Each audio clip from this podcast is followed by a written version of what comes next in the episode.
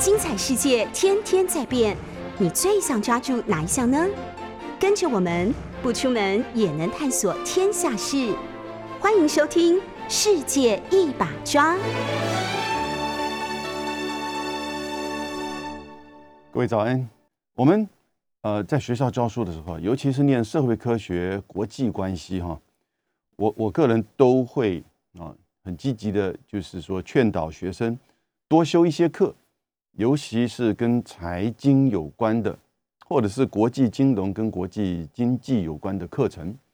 在学上的时候，你修这些课，其实你将来会有所收获的。我以前经常喜欢讲，你至少要修个三季：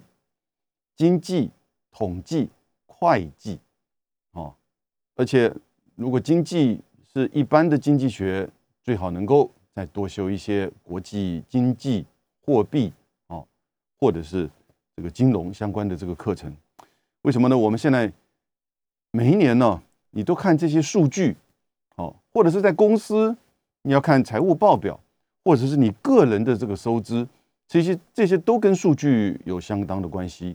而这个数据啊，都不是冷冰冰的，事实上它反映的是不只是你个人的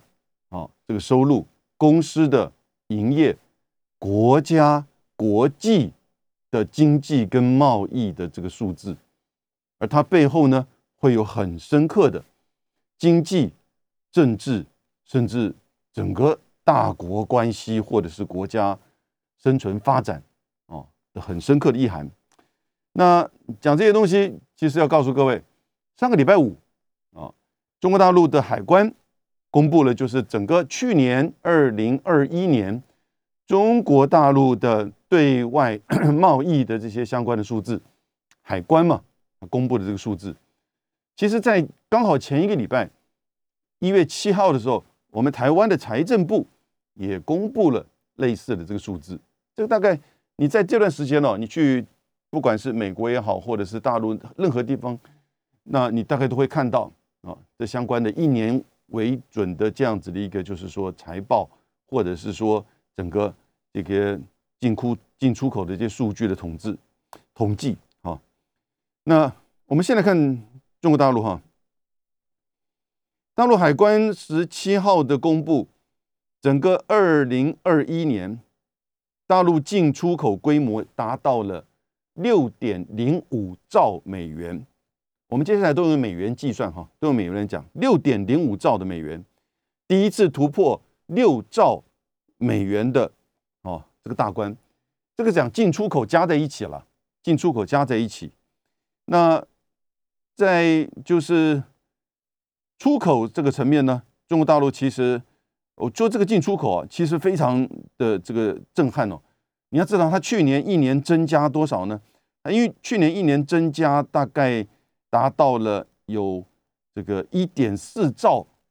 美元，哦，这个整个外贸进出口增加。相较于前一年，增长百分之二十九点九。这个去年二零二一年所增加的一点四兆美元，相当于中国大陆十六年前二零零五年全年的规模。一年增加，差不多是十五年前全年的规模。哦，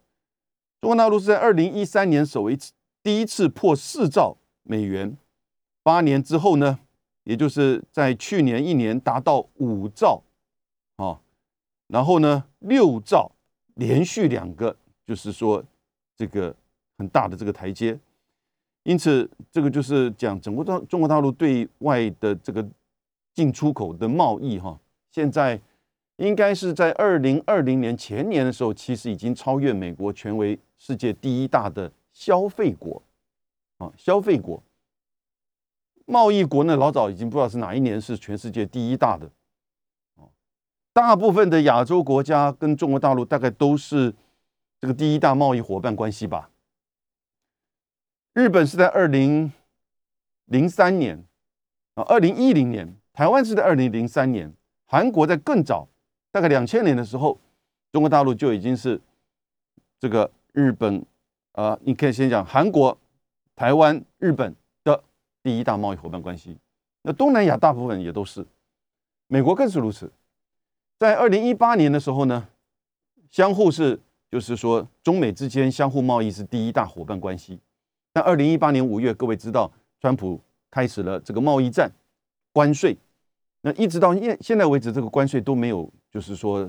这个等于是把它裁减掉，平均大概百分之六十中国大陆输往美国的商品哈被磕了大概平均十九点三的关税。所以到目前为止，美国对中国大陆进口的商品，从二零一八年五月到去年年底，大概扣了一千亿美元的这个关税。那这一千亿大概有九成都是由美国的消费者跟企业来负担。所以你说间接是不是有造成了美国现在的通货膨胀的原因呢？但是即使是如此，看起来这个关税哈也不会短期有什么太大的这个变化。我们回来看台湾，今天的重点是要告诉大家。如果依照，就是说大陆海关十四号的表示了，台湾对大陆，而且不含香港哈的出口总额已经达到了前所未有的两千五百亿美元，两千五百亿美元，较一年前二零二零年成长百分之二十四点七，啊，成长了四分之一哈。台湾至大陆进口的总额是七百八十四亿美元。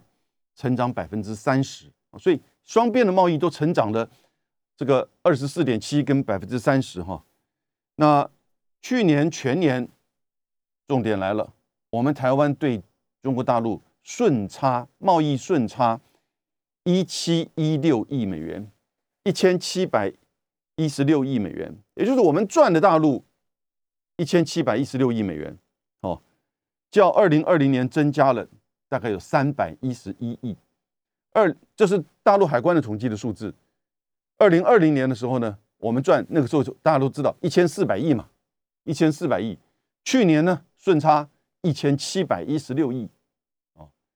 那整个对大陆的这个出口，它的计算，而且不含香港，大概应该会有包含部分的转口贸易，达到两千五百亿。可是，在一个礼拜之前。我们台湾的财政部公布的这个数字，哈，每次你都要同时做一个对比。台湾的财政部公布的这个数字显数据显示呢，去年台湾对大陆含香港的这个总出口金额达到一千八百八十九点零六亿美元啊，年增百分之二十九点九。我们这边数字比大陆两千五要低一个，第一个将近六百多一点，哈，六百多亿。但是呢，比例上反而是增加的。那台湾至大陆进口呢，八百四十一点七亿美元，跟大陆这边的海关的这个数字哈，七百呃这个七百八十四亿没有差太多，差个五六十亿美元。但是呢，这个出口啊，就台湾出口到中国大陆，哎，这两边差别蛮大的。大陆海关的计算是两千五百亿，我们这边的这个计算呢是一千八百八十九。啊而且我们这边说还含香港，那含香港应该直接对香港的以及相关的转口贸易。那大陆这边说是不含香港，应该是不含我们对香港的直接贸易，啊，而没有包含这个转口贸易。但是中间这个认定啊，也就是说这里面原产地的原则或者是这个转口贸易的计算呢，其实会是一个大的问题，也就双方的这个认定。我不认为任何一方有这种错误，但是可能会在。认定跟这个选择项目选择或者是计算上会有差别。那我觉得大陆没有应该不会去刻意的去夸张台湾对中国大陆的出口的数字，因为讲这个这个大陆对台湾的出这个这个出口呢，其实双方是很接近的啊，因为这个都是等于是直接的嘛啊，直接的，那就把香港不算了。这个时候，可是呢，你去看。中国大陆现在每年的贸易额达到我刚刚讲多少？六点零五兆美元，六点零五兆。那这个就是说，这是进出口加在一起。那如果说是在中国大陆讲的两岸贸易的话呢，两千五加上这个七百八十呃八百四的话，是大概是三千三不到。三千三跟六兆这个比例上，你就很清楚的知道。它不需要去刻意的去膨胀，哦，两岸的这个台湾对大陆的这个出口，因为它每个国家每一个地区的这个贸易它都要呈现嘛，因为加起来你要能斗得起来，或者是说整个数据上其实已经是多少年累积这样下来的。这个数据如果说它在任何的地区或国家有去做浮夸或者是假造的话，那很快的就会被指出来很严重的这个问题。而两岸之间在这个贸易的计算哈，几年来的这个差距一直都存在，只不过是这两年呢特别的就是说这个大，也就即使是台湾这边我们这边看哈，财政部自己的计算，我们对大陆出口达到一千八百。八十九，进口是八百四十一，你一查起来，我们还是对中国大陆现在从台湾的财政部的算计算的话，我们还是顺差差达到一一千亿以上，也就是说，从台湾的数据，我们两岸的贸易，我们还是赚一千亿以上，哦，一千亿以上，所以呢，这个是如果我更进一步再为各位分析一个数字。那同样在七号，财政部会告诉告诉大家，我们台湾整年去年全部的全年出口值已经上攻到四千四百六十四亿美元，好，出口值增加了百分之二十九点四，创下了历史的新高。OK，有了四四六四亿，四千四百六十四亿，这是台湾整年去年对外的出口。如果照财政部自己的一八八九亿来计算的话，我们对中国大陆含香港的出口占我们去年全年的出口百分之四十二点三，四十二点三，这个跟前年呢略微有下降，略微大概是全年财政部这边的数字平均起来大概百分之四十三点八，所以换言之，其实老早已经突破四成，这个降不下来了，哦。今年今年可能会有一点降，那反而是因为 RCEP 的关系，RCEP 关系，因为贸易的移转，台台湾出口到大陆的可能会有所减少，也不一定，因为其他地区的这个商品的，就是关税哦的这个减少，不过我觉得应该不明显，因为台湾对中国大陆的贸易大部分是电机的产品，将近占到六成，哦，而这些大部六这六成里面。也大部分都是零关税的比较多了啊，确实的比例我还不知道，但是呢，零关税的比较多，所以现在你看已经破了四成，两岸的这个贸易哈，我们对中国大陆的出口，两岸贸易不是两岸整个贸易，我们对中国大陆出口，在我们现在台湾的出口是四成，四成二三啊，四成二三，去年，可是各位，我刚刚不是跟各位报告吗？如果是依照大陆的海关的这个数字的话呢，在上个礼拜五公布的，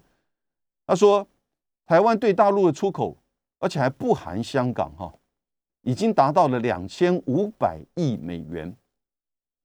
如果这样计算，其实我们这顺差已经达到一千七百亿以上。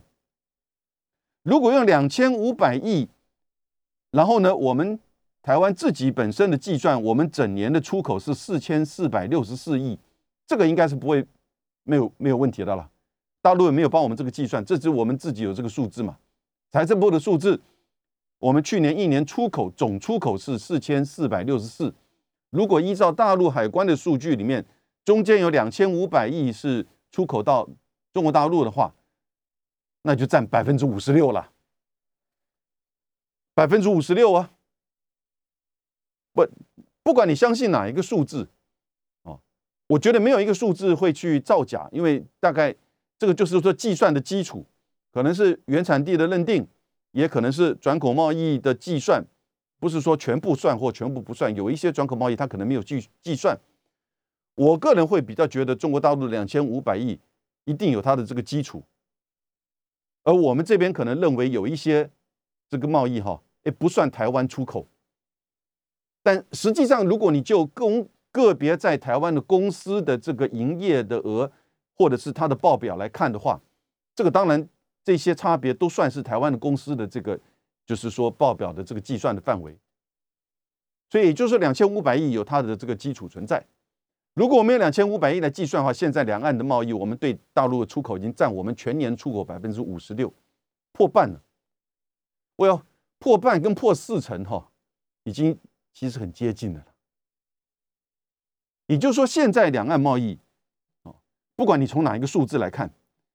两岸贸易现在的这种关系哈，已经是到了绝对无法去脱钩。那我们很有趣味的，就是说，陆委会这边说，陆委会这边说，那因为大陆持续的位居台湾最大出口的市场和最大顺差的来源，我们陆委会是说，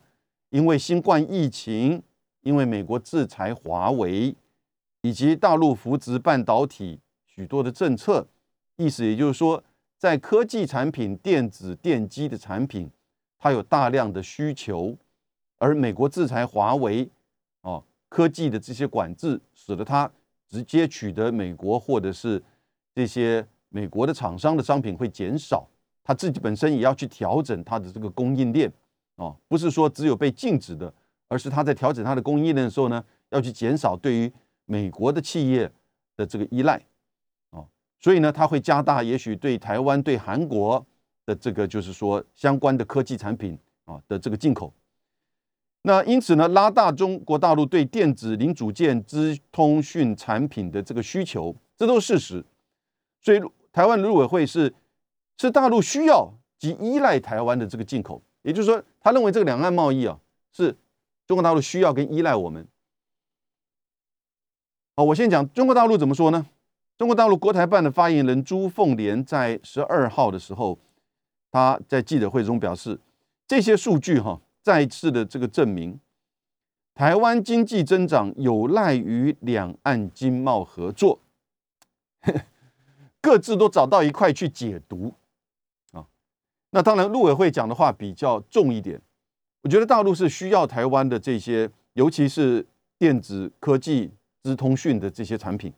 尤其是在现在的这几年，你说疫情，你说科技战、贸易战，哦，或者是对于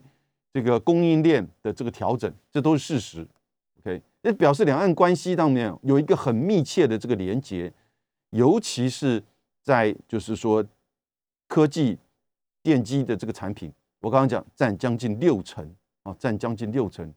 可是我们事实上对整个 RCEP 的地区哈，科技的这个产品呢，大概占七成啊，所以两岸的贸易还有很多这个，你看将近四成是非电子科技或机电的，也就是说还是会有其他的传统产业。那传统产业不一定是农产品，或者是说农产品通常是另外一个单独的项目了哈。那传统产业涵盖了什么呢？可能就是说鞋子，或者是说。这个甚至你说一些机械哦，或者是这些东西，这一些零组件呢，它也算是传统产业的一部分哦。那但是呢，跟科技、跟资讯、资通讯有关的呢，大概在两岸贸易占六成，可是呢，我们对整个 RCEP 占占七成啊。因此，陆委会的讲法是，我觉得有一点在，就你在在夸大自己的。就是说重要性好像是哎是大陆依赖我们了，所以它会依赖度增加。可是他都忘记了，好吧？你就算我们现在顺着陆委会的逻辑好了，就算说他这两两三年依赖我们，需要我们啊，这个需要跟依赖这个态度就不一样，对不对？哦，看你怎么去这个认定，他需要我们，或你认为他依赖我们，这两三年在这种情况之下。可是，难道他自己本身没有在寻求他自己的技术自主吗？他自己本身没有在建构他自己的产业链吗？哦，很简单呢，整个苹果的产业链供应链，过去绝大部分在台湾，现在绝大部分在大陆了。当然，在大陆有一些部分是台湾投资的这个厂。可是，光就这个两岸的贸易的关系而言的话呢，就光是苹果的供应链。你看到这样的一个移转，难道中国大陆自己本身，他不一定是说他要去哎减少对台湾的依赖，所以我刻意要不是？那那我们又太捧高自己了。他是在整个他自己本身的发展啊，不管是“十四五”、“二零二五”还是中美贸易战、科技战的这样的概念之下，这是他自己本身的发展的政策，在发展政策过程当中。他当然也需要来自于，因为需要的量很大，那当然也需要来自于，就是说这个进口。因此，进口的部分，既然美国这方面希望能够减少，当然来自于亚洲就增加。所以各位，你觉得中国大陆持续会对台湾的这种科技资讯通讯的产品的这个需求会继续增加吗？我希望会继续增加。但是几个因素，第一个我刚刚讲过了，RCEP 成立了，对不对？所以它有一些可以转而向日、向日本、向韩国，甚至厂可以投这个投到东南亚去，哦，去设厂，哎中间可能包含台湾的投资就是过去了。这个贸易跟投资的移转就会很快的在接下来这一两年你会看到。这第一点。那第二点，当中国大陆自己本身的这个产业链的建构。群聚的效应开始形成了之后呢，它当然对，即使是台湾或者是日本、韩国的相互的这个，就是说需求的比例也会降低啊，对不对？哦，而且透过 RCEP 的 R 这个亚洲的整合，那很自然的这种就是经济的投资的贸易的这个整合会开始这个出现。台湾呢，我觉得大概各位可以看看哈，在今年。到明年，我觉得这个数字，你说要继续的突破一千七百亿，有可能，那是因为整个规模上涨，但那个比例会不会变化？我们来看。那第三个，当然，当这个疫情如果说开始变得比较缓和，现虽然现在的疫情是不得了了哈，但是这个主要是 Omicron，对不对？如果说过了这个春天，我们希望如此，Omicron 的疫情开始变得比较流感化的时候呢，它的这个供应链。开始就变得比较稳定的时候呢，我讲的供应链不是只有中国大陆，甚至现在整合的亚洲或者是全球的供应链的话呢，台湾的角色是不是依然能够在像这两年一样这个突突飞猛进？哦，而我们的陆委会只能在那边沾沾的自喜，说他依赖我们啦。我觉得这个不是在面对现实两岸经贸以及背后的复杂因素应该有的态度。我们刚刚提到。这两个礼拜连续从台湾的财政部到大陆海关公布的这个数据哈，尤其大陆海关公公布的数据，我讲全世界现在基本上都有一点好像是呃冻结住，看到了一个很惊人的数字，然后呢还不知道怎么反应。你看看相关的，就是说这个报道只不过是做一些数字的呈现哈，还没有说去怎么样深刻的讨论。到底它背数字背后的现象是什么意思？我觉得是很复杂的，也会让西方跟西方的媒体很尴尬的。中国大陆在去年一整年的进出口已经超过六兆美元，啊，六兆美元一年的进出口。呃，我们讲在二零二零年的时候，美国的这个 GDP 哈，总体的数字是二十二兆美元，中国大陆是十七兆美元啊。有说从十五到十七，看你从哪一个角度来看，就有些数字上认定的差别。大概中国大陆现在是美国的 GDP 的这个七成。如果依照呃有一个国际关系理论叫权力移转理论的话，崛起中的区域的强权，如果它的这个 GDP 哦经济的实力已经接近这个主导强权的八成的时候呢？这两个大国就会产生极为激烈的竞争、对抗，甚至碰撞，最后会发生战争。那如果这个强权、区域强权，它的这个 GDP 了，已经超过了这个现有强权的一点二倍以上的话，这个竞争跟对抗呢，又会开始缓和，因为这个差距已经很明显，这差距已经很明显。我们就举日本为例子。中国大陆在二零一零年超越日本，成为第二大经济体。我还记得那几年的时候啊，在二零一零年前后那几年，日本的相关的这个预算呢，很大一副比例其实投注在就是亚洲各国，尤其是东南亚，要去跟中国大陆去互别苗头，去争，至少在经济、在投资哦，在做基础建设。那个时候做了很多的铁路的规划，对，做竞争，但是隔了几年之后呢，这些大概就没有什么消息了，你就很少看到日本在就是说东南亚怎么样去跟中国大陆要去提出怎么竞争？为什么？因为二零一三年北京提了一带一路的计划，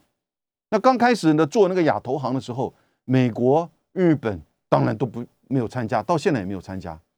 哦，那可是呢，大概是差不多隔了五年之后，到了二零一八年、一九年的时候啊，哎，你就出现中日之间后来哦，就签署了一个叫做第三国合作的这些这个计划的相关的这个协定。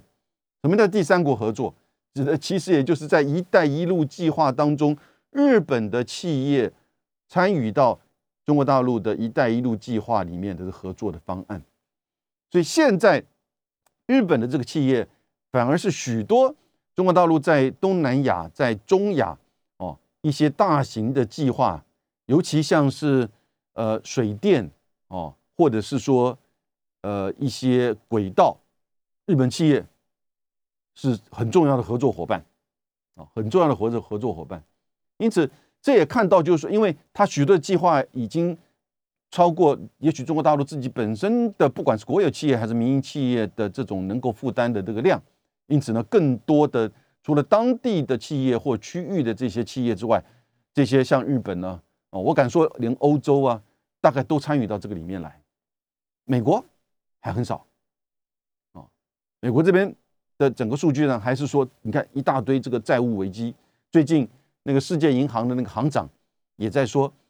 在整个现在第三世界对中国的债务已经达到第三世界对整体债务的百分之四十啊！不知道这个数字是不是真是确实。不过以世界银行的行长这个角度而言的话，我想他应该不会去讲虚假的这个数据。那当然，各位知道世界银行是美国掌控，那世界银行的行长向来都是由美国。的这个官员来担任啊，过去小布希的那个就是国防部长 Wolfowitz 也做过，下来之后呢，去做过世界银行的行长，也是国防部长做完去做世界银行的行长啊，这都可以。另外一个机构也在华盛顿的叫 IMF 国际货币基金，这个就通常由欧洲这边的人来做他那个就是执行长或者是总裁啊，做总裁。那这个 IMF 这个总裁之前是。在世界银行做执行长，态度上有一点平衡，也就是说不是非常的亲美哦。前一阵子我也做过视频跟各位介绍过，美国想要把它拉下来，因为它针对中国大陆的一个就是说企业的评比好像没有，好像他认为说这个比较偏向中国大陆，那事实上只是做数据的呈现哈。但不管怎么样，这个世界银行这个行长他说这个。整个开发中国家的对外的债务占开发中国家将近百分之四十，哇，这很高哎！所以他的意思就是这里面好多的这个贷款呐，或者是债务陷阱啊等等之类的。日前，王毅去就是斯里兰卡的时候，斯里兰卡这个总统也不是要求说希望能够跟中国大陆的这个债务能够重新重整一下啊。我觉得这是经常发生的事情。早期的时候我们听到的大概都是从。七零年代到八零年代的时候，都是拉丁美洲国家哦，或很少部分的非洲国家、亚洲国家，主要的面对的债务大概都是美国哦，或者美国的这些银行，或者是说像是这个国际货币基金 IMF 或区域的发展银行。曾几何时，现在他们的主要这个达到四成的债务应该是主要的了，反而是中国大陆。这显现的不是说这个是个债务陷阱，因为这个是媒体上的一个论述。但是呢，显现这一个整个国际金融哈跟债务的这些这个转变，哦，因此就是说，整个在上个礼拜六呈现的六兆六点零五兆的这个中国大陆对外的这这整个进出口贸易哈，当然就表现出很重要的一个数据，前五大的贸易伙伴分别是东协、欧盟、美国、日本和韩国。中国大陆前五大的这个贸易伙伴跟二零二零年没有变化。二零一九年的时候呢，美国应该都还是第一大。到了二零二零年的时候呢，就还是二零一九年，二零一九年被欧盟超过。二零一八年美国第一，二零一九年被欧盟超过，二零二零年被欧盟被东协超过。啊，但其实相距都不远。大概整个东南亚占中国大陆贸易是将近百分之十五，啊，欧盟十四，美国也差不多十四，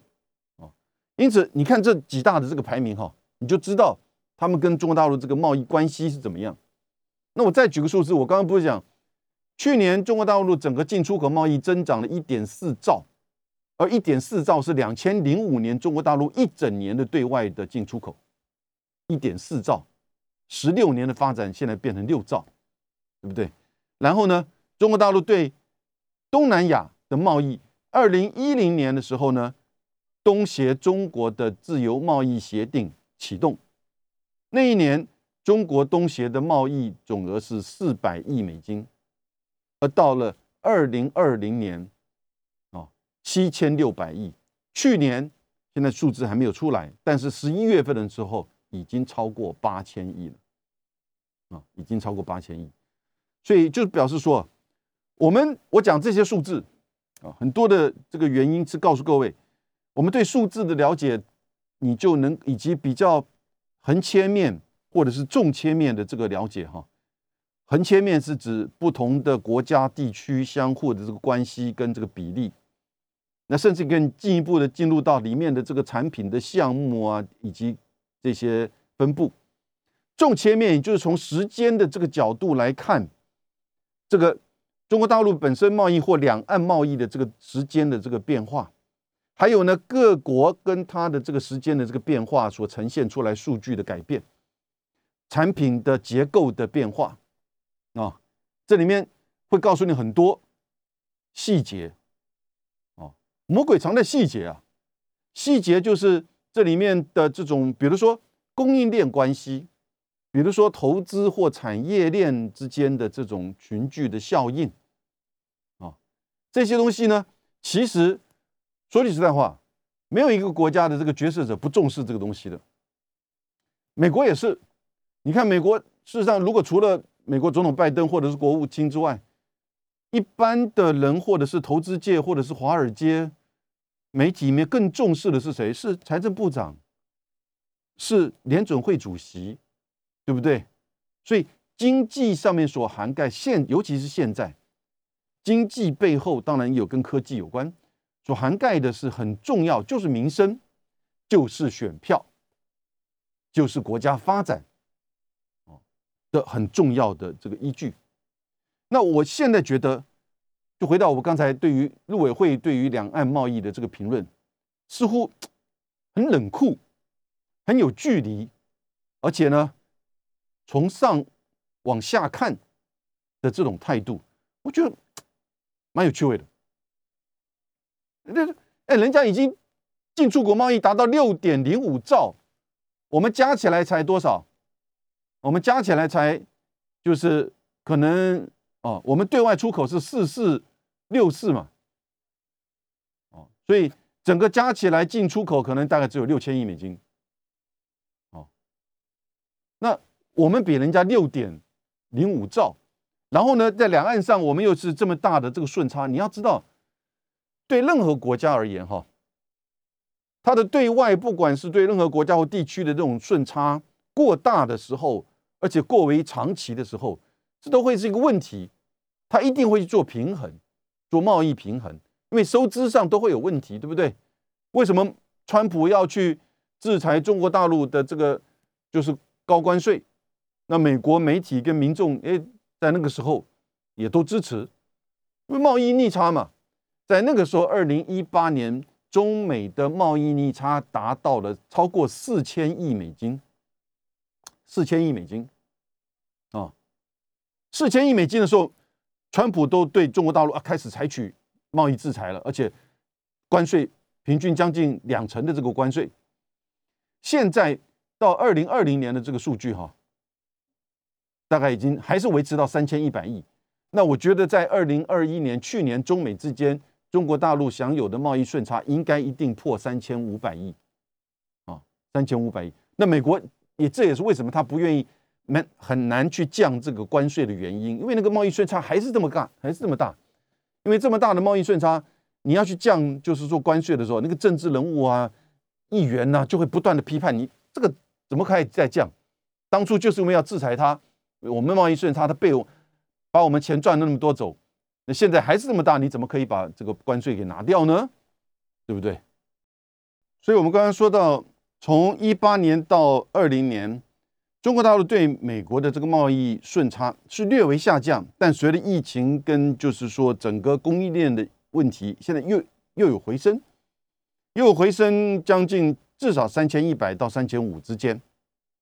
那各位，我刚才说中国大陆海关的数据显示，两岸的贸易，台湾对中国大陆顺差多少？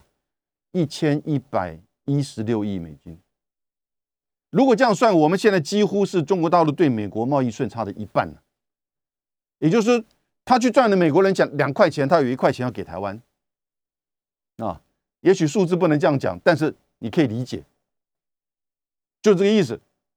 他赚了美国两块钱，那有一块钱要给台湾。这个是什么意思？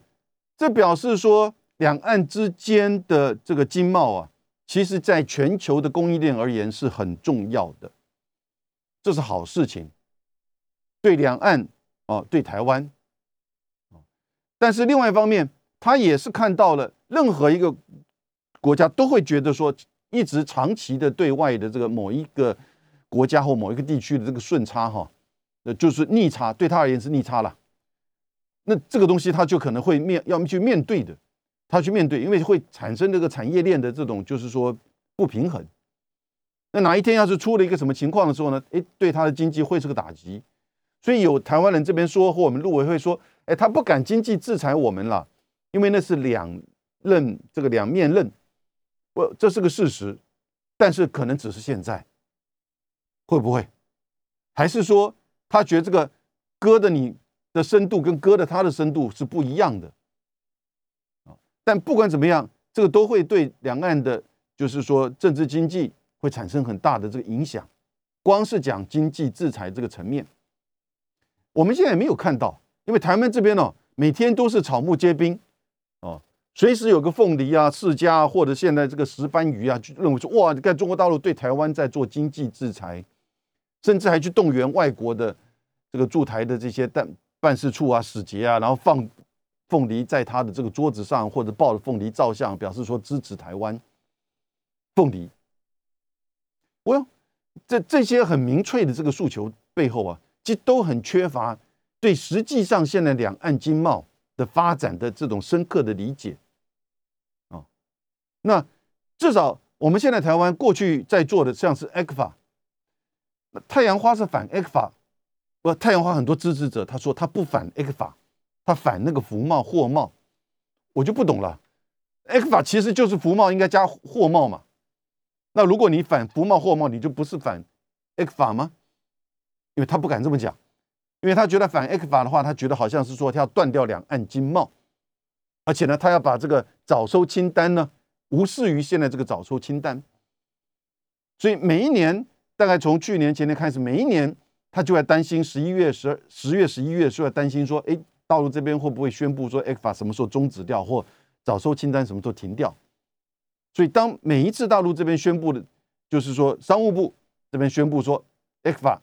继续啊，因为它牵扯到这个对外的这个关税调整的时候，那对台湾的这个关税的这些部分，它可能就没有去变动，那就是维持现状，那就是继续，哎，他会松一口气。可这不就很吊诡、很可笑吗？就很矛盾，对不对？你反服贸货贸，你在两岸的经贸，你又不去重视，就是任何的制度化。的这种保障或沟通，对不对？或者是争端的解决的机制的建立，哦，而你却希望说这个把所以你把服贸货贸给挡掉，但是呢，你又期望这个 F 法不要改变，因为事实上现在两岸的经贸，不管是你讲两千五百亿的出口，还是一千八百八十九亿的出口，都不得了哎，都占台湾的，要不然就是百分之四十二点三，要不然就是百分之五十六哎。那都是不得了，四成五成在我们整个对外出口的这样个比例，你怎么可能去忽视它呢？现在完全就基本上其实是有一点好像形同陌路，这是台湾人自己生意人赚的，而且是他在依赖我们的。OK，那我觉得国台办这边的讲法比较平衡一点，也就显现两岸经贸啊合作的重要。这句话就很就很务实，对不对？所以他觉得两岸经贸应该要合作，也就是显现出，其实中国大陆还不不是要用经济制裁的方式来去处理两岸关系，而是还是希望维持现状的这种制度，然后进一步走向合作。台湾这边，呃，经济合作就是统一吗？我觉得这个东西实在是有一点吓大人，这个把他把自己吓成什么样子了，对不对？但是你没有任何的经济合作，你就一天到晚草木皆兵的担心这担心那，把一个凤梨我们自己本身出口的因为病虫害的问题，把它解读为哦，把它解读为他对我们的制裁，经济制裁。好了，我觉得中国大陆在石斑鱼这个事情上，他就。好吧，怕你误会嘛，怕你操作嘛，怕你民粹的反中嘛，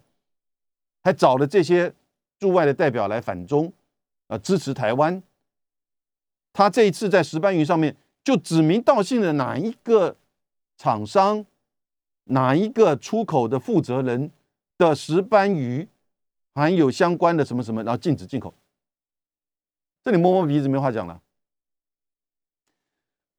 我觉得从这个角度，你不觉得这又是一个时间的重点来看哈？你看，从对凤梨、这个世家莲雾到现在石斑鱼，中国大陆越来越从国际经贸的规范哦制度的角度来去看两岸的，就是说经贸的关系，它是整个整体的，它对它对这个泰国也好，它对美国也好，它对台湾，它对香港。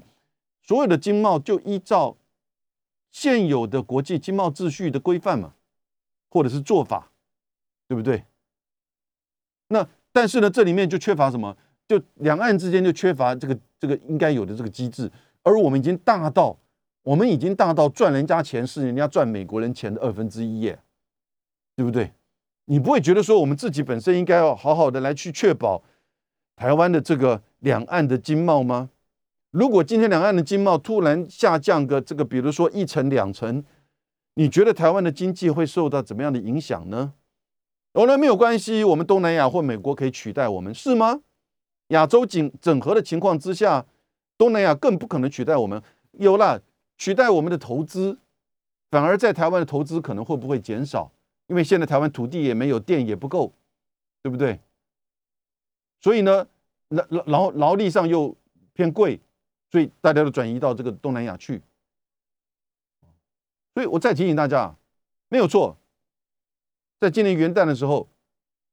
蔡英文总统是说，我们今年经济发展很好，我们去年突破三万美元的这个人均 GDP，确实数据是三万两千七百八十七块美元。然后呢，所以呢，这个大家日子过得很好，这个他可以这样子骄傲的讲，但这里面你深刻去看呢。绝大部分是两岸经贸的贡献啦，而两岸经贸你却完全这个避忽而这个视而不见，完全不去面对两岸经贸应该有的这种面对。所以舒淇讲的好嘛，蔡英文政府处理中国大陆是零，面对美国是一百分，那你怎么去叫中国大陆来面对两岸的情势？但是呢？我跟刚刚各位分析的，他至少在两岸经贸上，事实上完全是没有采取，就是说至少没有什么任何的什么经济制裁的威胁啊，反而是以国际经贸哦、亚洲经贸的相关的规范机制做法来处理，而他也没有现在认为说一千七百亿的台湾的两岸贸易的顺差对他来讲是一个怎么样的大的这种压力。任何一个国家都不可能这样子忽视的，哦，所以这个时候呢，你就要真的台湾这个时候，我真的要在呼吁，要去务实的面对两岸经贸，哦，怎么样确保两岸经贸的稳定以及持续的合作，不要再做大国的代理，或者是制衡的工具，而甚至要成为全世界的产业链两岸的经贸啊。的这种重心，或者是至少跟全世界的产业之间的一个桥梁，对不对？所以，我们这边有没有这样子的这种心态？有没有这样子一种视野？有没有这样子的一种政策？但是呢，在台湾的政治，在民进党的政策上面，通通都被掩盖。他只告诉你，好像这些正面的数据，他不告诉你最后它的根源是什么，而他也不愿去面对。